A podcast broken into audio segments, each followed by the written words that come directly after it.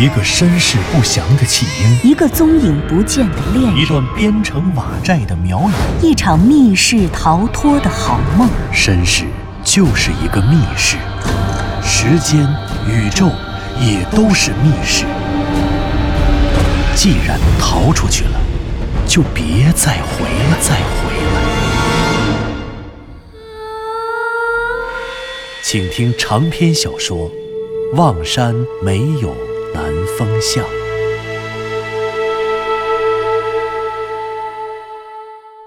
第九十五集。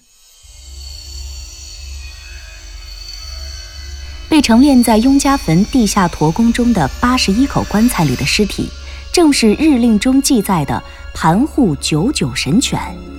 九九神犬就是八十一只神犬，它们是盘户的爪牙。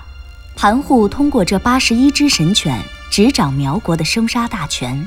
一旦我们确定了雍家坟地下驼宫里的那些狼犬厉鬼的身份，确定了他们就是书中所说的九九神犬，那消灭他们的人，除了盘户大神或者盘户的使者手撕吴老自己，自然就只剩下白苗的圣女朔月了。可是，为什么会有战争呢？雍家坟地下驼宫里九九神犬的那些尸体说明，一定有一位圣女朔月来到过望山。我想左和子说的是对的，那个来到望山的朔月，很可能就是最后一位朔月。自从最后一位朔月失踪以后，苗国便迅速衰败，然后彻底绝迹于世界和历史之中了。我想。黑苗与白苗的战争，这也正好为苗国的衰落和灭亡提供了一个相当合理的解释。可是，如果这么说，苗国的衰落是因为白苗圣女朔月改变了献祭的方式，因为白苗挑起与黑苗的战争，从而导致苗国内乱，最终亡国了，是这样吗？不不，南风哥，我觉得你这么说不对。这场战争。怎么能说是白苗发起的呢？你还记得吗？师兄曾经说过，早在盘户称为众神之神之前，黑苗、白苗和花苗之间就频繁的发动战争。黑苗和花苗曾经联手颠覆了白苗，于是就有了江央的时代。而白苗则一直以三苗正宗自居。可是后来黑苗又战胜了花苗，盘户就成了众神之神，而江央。则就此失踪。哎，停停停停停！左和子，你要说什么呀？向南风乐着从茶几上拿起了一杯可乐，递给了左和子。哎，我怎么听着都晕了？你说的这些我们都知道呀，你想说什么？南风哥，哎呀，我这个脑子乱了乱了。得了得了，还是我说吧，左和子。我总结了一下，九九神犬在雍家坟地下驼宫中的死。说明了藤原老师所说的黑苗和白苗的战争，或者我们姑且称之为朔月叛国的历史事件，果然真实存在。这里面有这么几个问题：首先，圣女朔月应早已持有反叛之心。刚才左和子说，盘户成为众神之神之前，三苗经历了。以白苗朔月为尊，和以花苗江央为尊的两个时代，这么说对，也不对。嗯，对的地方我就不说了，我们说说不对的。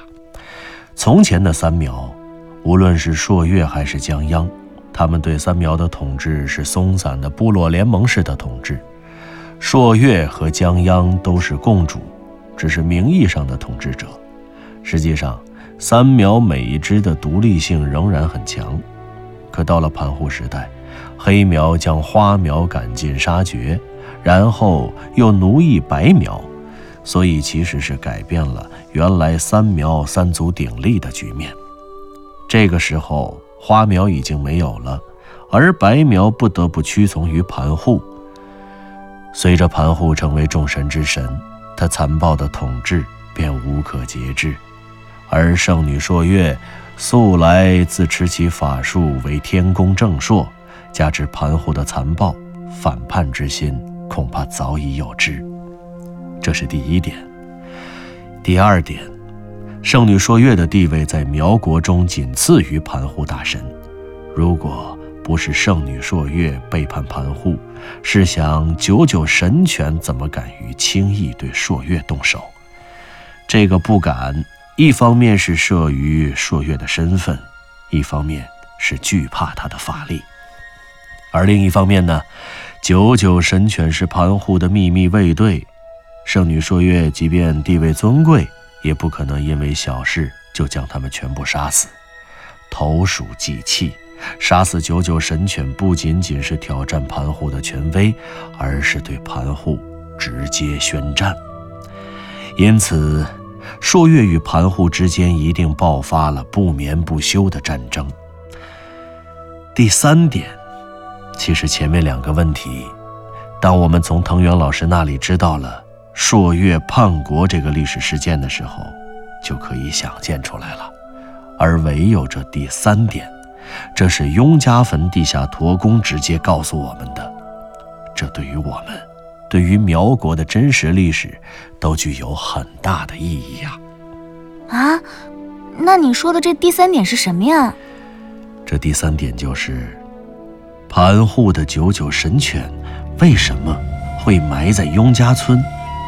雍家村与苗国的疆域远隔万里之遥，他们的坟墓。为什么会出现在这里？按理说，即便是三苗发生了惨烈的战争，甚至最终导致亡国，那既然是内讧，也应该在苗国。为什么这场战争的战场会在这里呢？雍家坟地下驼宫中的那些尸体，或许昭示着这场战争的结局，但事实上，在那些尸体之外，在神秘莫测的历史长河当中。这场战争竟成为了曾经辉煌一时的苗国的谢幕战。自那以后，苗国的荣耀、太阳历、法术与文明、三苗族、巫蛊与信仰，他们都成为了被世界遗忘的尘埃，从此绝迹于历史的烽烟之中，淹没在了文明的长河之内，等待着重出人世的一天。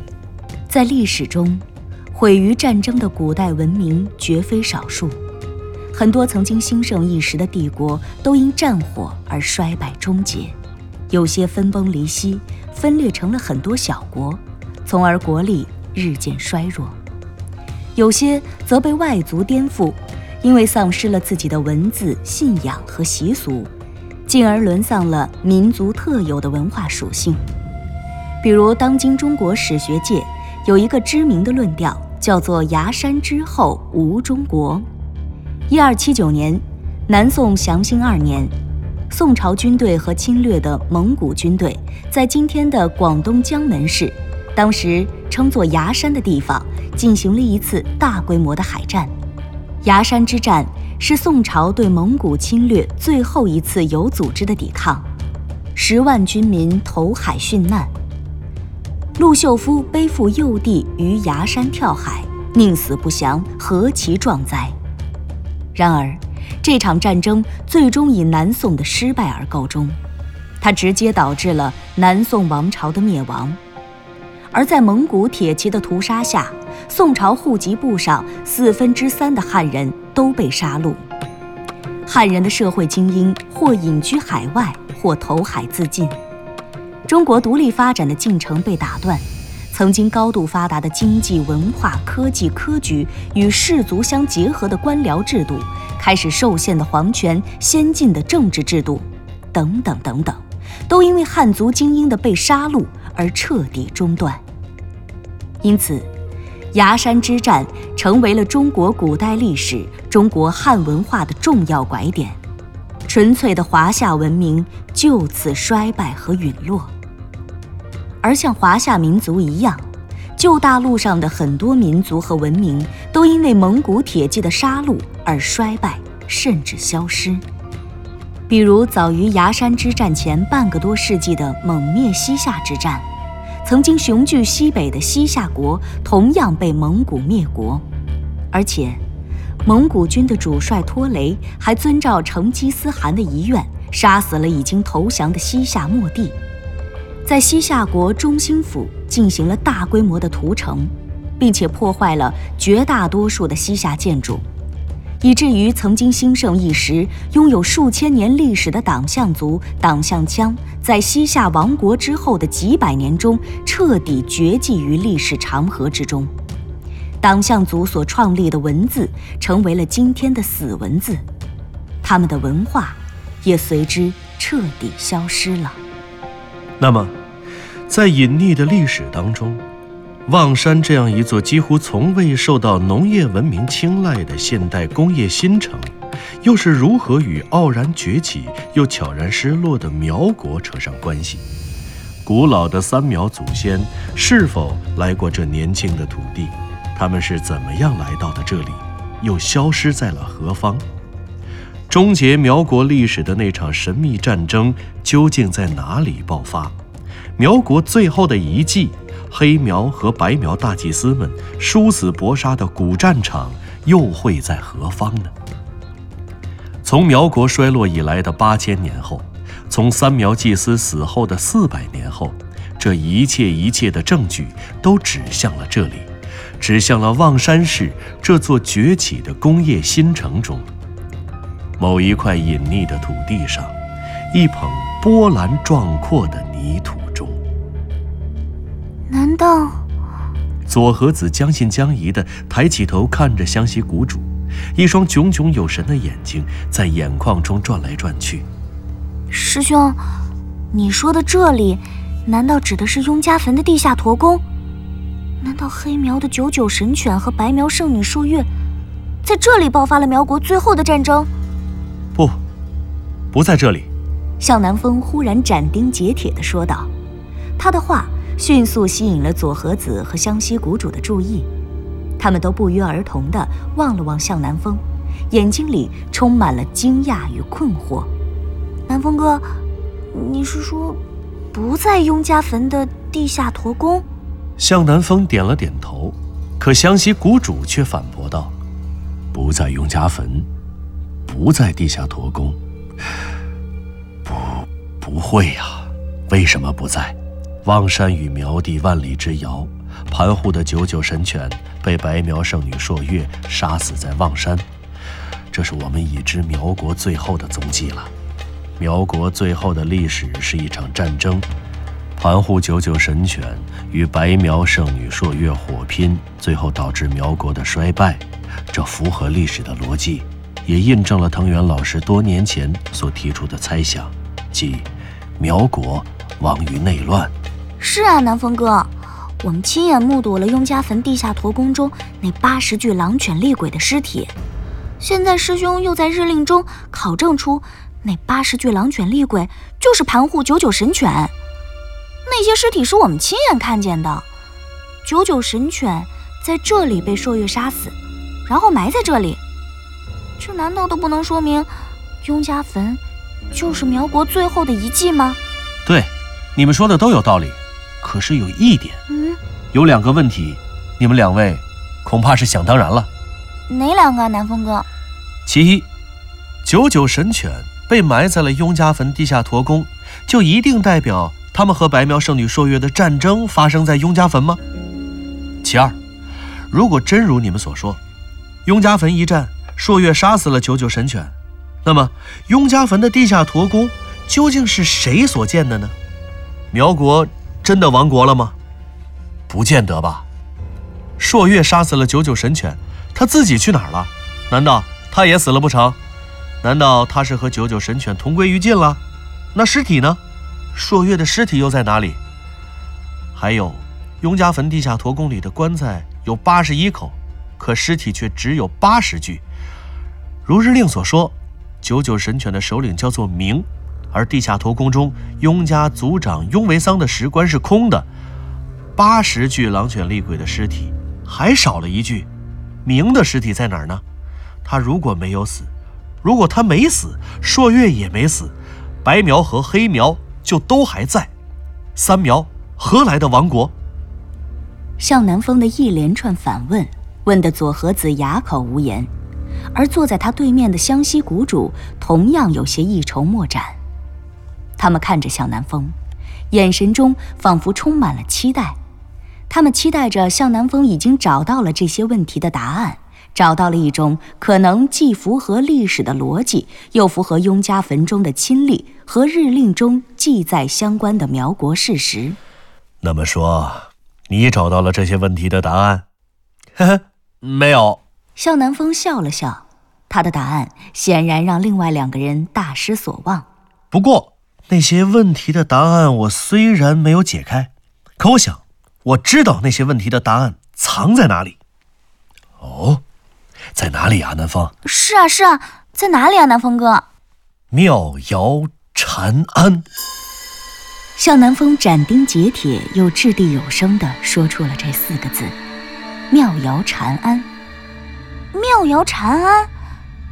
你是说那里才是？没错，左和子，妙瑶禅庵。才是白苗圣女朔月与九九神犬血战的地方。哎哎哎，等等等等，你是说白苗圣女朔月和九九神犬是在妙瑶禅庵发生的血战？结果就是白苗圣女朔月和明不知所踪，九九神犬的成员剩下的那八十位战死，然后被人把尸体拉出了守南山，掩埋在了雍家坟里。差不多是这个意思。或许是什么神秘人先营建了地下驼宫，然后再掩埋了九九神犬的尸体。哎，不对不对，如果这里面只有九九神犬和圣女朔月，那雍家族人呢？雍家坟的地下驼宫里，那些真正的雍家族人都去哪儿了？是谁把他们的尸体都换走了，然后把九九神犬的尸体重炼进去的？哎呀，左和子，你怎么还不明白呀？哪儿有什么雍家族人呐？哪儿有啊？那些所谓的雍家族人，那都是苗国的祭司们在汉地搞出的障眼法，是欺骗汉人的。什么什么？没有雍家族人？你们的意思是说，根本就不存在什么雍家族人？所有的雍家族人都是盘户八十一神犬变的？不。不是说雍家族人是盘户九九神犬变的，而是没有变，根本就是发生血战的妙瑶禅庵，今天是废墟，是守南山人迹罕至的山腹，当年也同样是。这里的血战根本没有人会注意到它。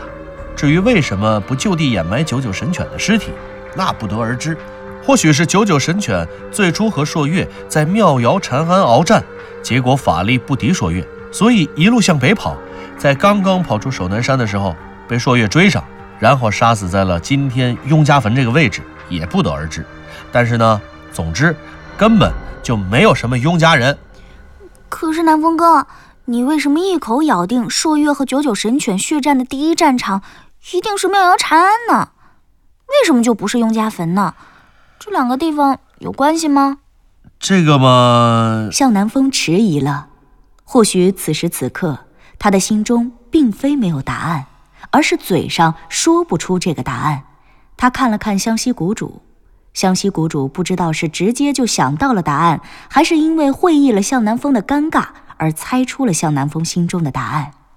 于是，湘西谷主笑着回答道：“哎呀，左和子，你想想，这两个地方当然有联系了，而且他们之间的关联其实是最紧密的。”因为有一个人，恐怕一直在反复暗示着这种关联的存在和它的重要意义。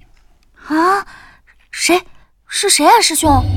嘿嘿嘿，是谁呢？这个人嘛，我想他一定就是在前不久先于我们刨开地下驼宫里八十口棺材的那个人。哎，对了，那些棺材。是不是刚刚被刨开的啊？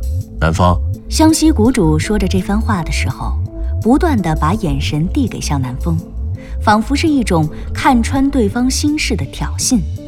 可向南风只是听着他说话，默不作声，也完全不看他的脸和眼睛，根本就没有接收到他的眼神信号。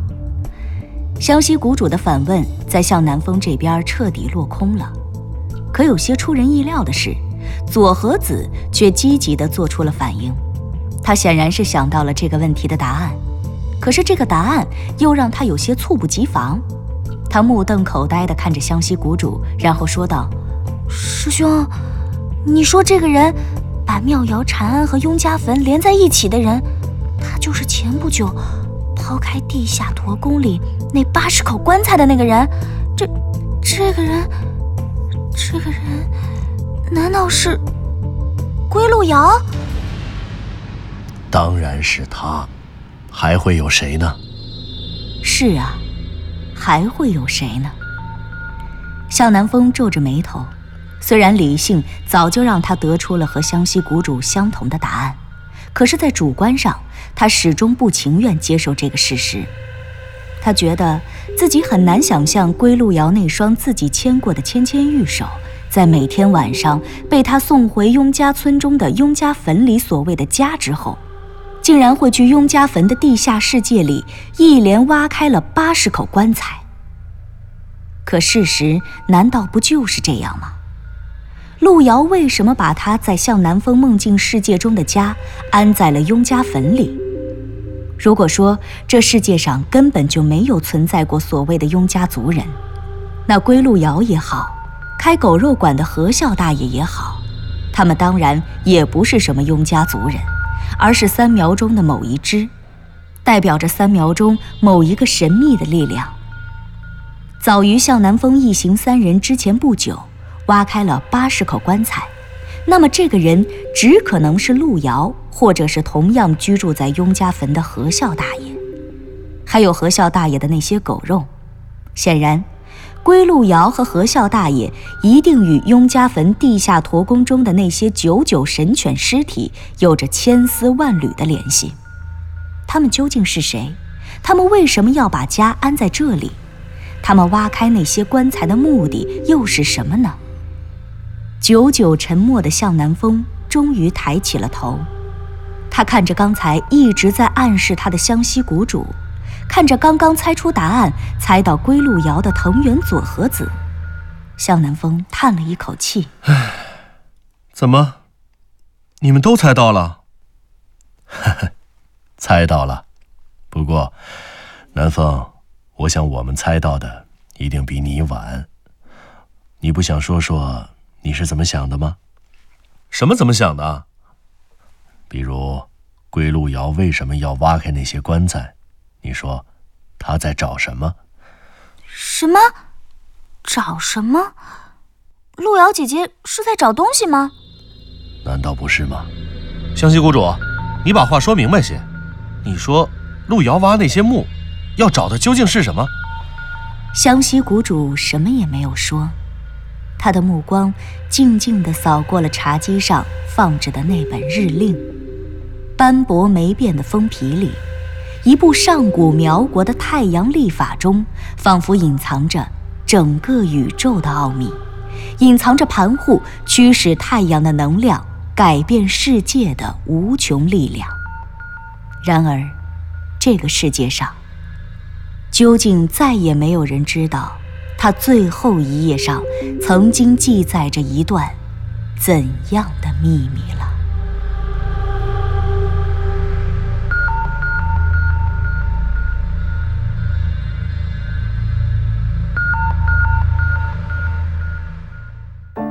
您刚刚听到的是长篇小说《望山没有南方向》，作者刘迪川，演播杨静、田龙，配乐合成李晓东、杨琛，制作人李晓东，监制全胜。